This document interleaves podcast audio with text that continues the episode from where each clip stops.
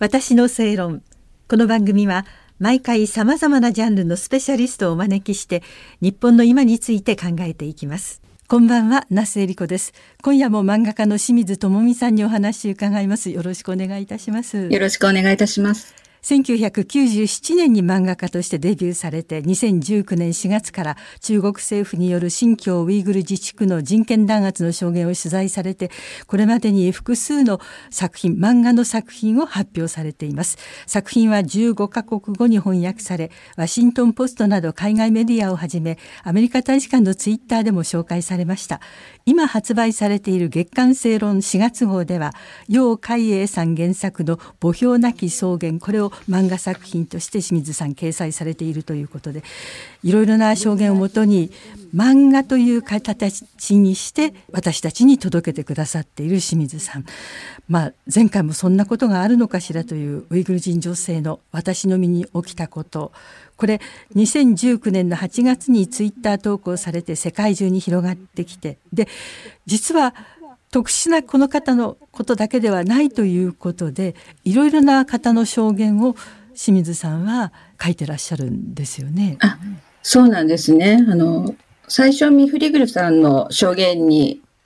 注目が集まって、ただ一つの証言だけだと、まあ、中国大使館がすごくいろいろ彼女に対して攻撃しているように、はあ、この証言はデマだとか、うん、まあ、信憑性がないとか、ものすごく攻撃が来るんですね。うん、まあそうすると、まあデマなのかという言説を信じてしまう人も少なからず。ま あ、逆に言えば信じられないような話だから、あ、ね、やっぱりこんなひどいことはないよねってつい思ってしまう。うん、ただ私もあの以前から調べてみれば、証言している人はものすごくたくさんいるんですね。はい、収容所から出てくる人は、まあ数は少ないですけれども、それでも出るときに口止めされるんですが、でもやはりウイグルの同胞のために私は彼女らの声になりたいと言って命がけで証言をされる人はたくさんいたので、私はそれを伝えるお手伝いがまたできればいいとも思いました。はい、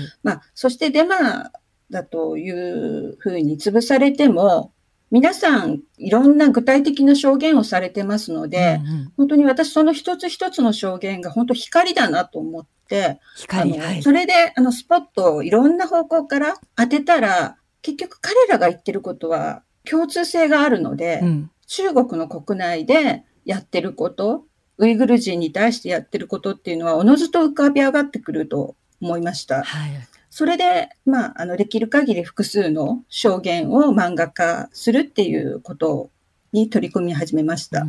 どんな、例えば、方って簡単には 紹介できないかもしれないですけど。そうですね。えっ、ー、と、中では、やっぱりウイグル人でなくても、ウイグルのその強制収容所の中で働いていたカザフ人女性というのもありまして、はい、結局中で、まあ、自分は教師としてその現場にいたんですね。うん、はい。それで、あの、ウイグル人がどのような拷問を受けているかということも目の当たりにしてるんですね。こう、全くこう、お風呂に入れないとか、牢獄に何十年、何十人も入れられて、それで2時間ずつ交代で立ったり寝たりしなければ眠ることもできないとか、みんな鎖をはめられていて、はい。それで、まあ若い女性は毎晩こうピックアップされて、監視に連れて行かれて、うん、まあ何が行われてるかっていうのはもう想像しかできませんが、はい、もうむごい仕打ちが行われているというのも証言していますし、また彼女自身も命を狙われて、あの、命がけで亡命してこの証言ができたということもあります。皆さんがそうやって命がけでしたものをできるだけ多くの方に伝えたい、えー、はい、ということで清水さんは、まあ、ご自分が持ってらっしゃるスキル、漫画を描くということでこれを広めていらっしゃるということなんですがその月刊正論の墓標なき草原これは原作者の楊海英さんの方から、えー、お話があったというふうに聞きましたけれども。そうですね。あの、実は 2, 2年ほど前にいただいていて、お話自体は、ただまだその時は、あの、ウイグル人の証言の漫画家ということに私は取り組んでいたので、はい、はい、なかなかちょっと、あの、取り組めなかったんですけれども、あの、今やっと、墓標なき草原の一作目が発表することができまして、はい、この内容自体も実は隠されていたもので、歴史上はですね、うん、なかなか表に出ることがなかった文化大革命の最中に内モンゴル自治区というところで何が行われてきたのかということを皆さんが証言しているものになります。はい、この証言を見ると、ウイグルの、ウイグル弾圧の原点はここにあるということが感じられると思います。はい。ウイグルが今行われている、香港も行われた。うん、だけど、スタートは内モンゴルでモンゴル人がされて、今モンゴル人の人口は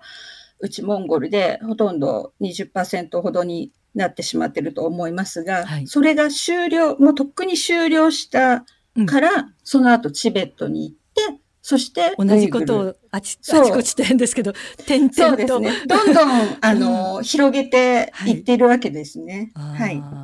あの2月の1日に衆議院で中国による新疆ウイグル自治区などの人権問題に関する決議というのが採択されましたけれども、はい、これについてはどう思いになりますか？そうですね。あの、私は本当にあの、現場のこうご調整みたいなことはちょっと想像を絶することだと思いますし、門外漢なので、あの、なかなか申し上げることもないのですけれども、なんか本当にタイミングがかなり遅かったなというのは 感じて、結局3月から取り組んだものが今年の2月というところまでずれ込みましたし、まあ、それでも早くやろうとされてたってとは思うんですけれども、うん、タイミングも結局、まあ、ミャンマーみたいなものは、はい、えっと、1週間とかで、ね、通りましたし、うん、内容についても、ちょっと最初からこう、通そうという気持ちが強すぎてか、結局、隙のある表現だったと思うんですね。結局、中国という国名を名指ししないとか、はい。通したいあまりそうしてしまったとは思うんですけれども、うん。はい、本来でしたら一部の隙のない表現をして、はい、もう国として、あの、これ以上もこれ以下もない表現をするべきだった。とは思います。あの、中国はこう一歩引く人間に対してはどこまでも舐めてくるので、はい、一歩引けば当然日本ぐらい迫ってくるという感じですか、はい、そうあのそうですね。だから、もうそういう態度で出たところからも相手にされなかったのかなとは思います。まあ国内の親中派ということになりますけれども。あそうですね。はい、まああのまあウイグルもそうですし、例えばまあ本当に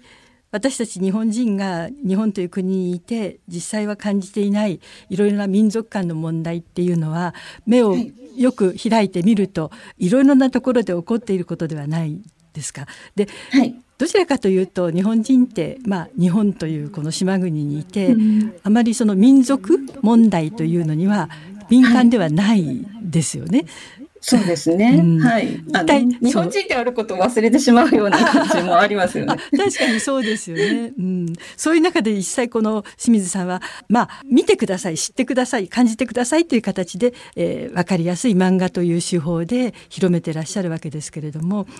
一体私たちは実際日本人は何をしたらいいのかどういうふうに取り組んでいったらいいのかというふうにお考えですか、うん、そうですねあの私はとにかく知らせるっていうことをメインでやっているんですけれども、はい、あの、とにかく彼らのことを他人事だと思ってはいけない。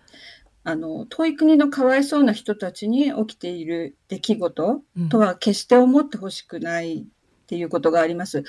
これは私が思っているだけでなくて、このメッセージは弾圧、すでに弾圧されている国を失った彼らが幾度に言っていることなんですね。うん、このままでは、このままこの状態でいけば、日本も私たちのようになるっていうのは、私が話したモンゴル人、ウイグル人、香港人、あの、皆さんが口を揃えておっしゃいます。ですから、皆さん、日本を守っていきましょうというふうに彼らに言われるんですね、私は。はいはいだから、まあ、それをまた日本人に伝えてほしいっていうことも言われます。だから、まあ、ぜひ、あの、彼らの日本の未来を守りたいと言っている、すでに弾圧された民族ですね。うん、もう私たちの国はもうやられてしまったけれども、これ、日本を守ってくださいっていう声に、ぜひ耳を傾けてほしいと思っています。まだまだあのこの状況ですと清水さんが、え果たす役割というのは大きいのかなっていう 変な話ですけど、はい、漫画家としてはどうなんでしょう？違うものを書きたいとか、うん、何か、こういう人だよみたいに思われてしまう？ああ、そうですね。でも、あの、私も、まあ、漫画家って言ってますけど、うん、あの、出産した時に、漫画をやめますっていうふうに言ったんですよね。はい、うん。ですから、自分が今生きてる限り、あ、で、その後、イラストとか違う仕事を別名でしてたんですけど、責任のある名前で、この作品は出そうと思って、その名前を使ったんですが、あはい、あの、自分が生きてる限り、やっぱり何かをやるとしたら、まあ、別にどう思われても本当に構わないです。あの、何かのためにこう、役立てる仕事ができたらいいなとは思ってます。うんはい。3回にわたってお話伺わせていただきました。本当にどうもありがとうございました。これからもますますご活躍くださいますように。はい、ありがとうございます。清水ともみさんがお書きになった人権弾圧に関する作品はインターネットで読むことができますので清水さんのツイッターやノートをぜひチェックなさってくださいさて私の正論次回4月4日からはパーソナリティが吉崎典子さんえー、フリーアナウンサーで元フジテレビの吉崎紀子さんに代わります。今まで以上に充実した内容でお届けしてまいりますのでどうぞこれからも私の正論よろしくお願いいたします。お相手は那須恵理子でした。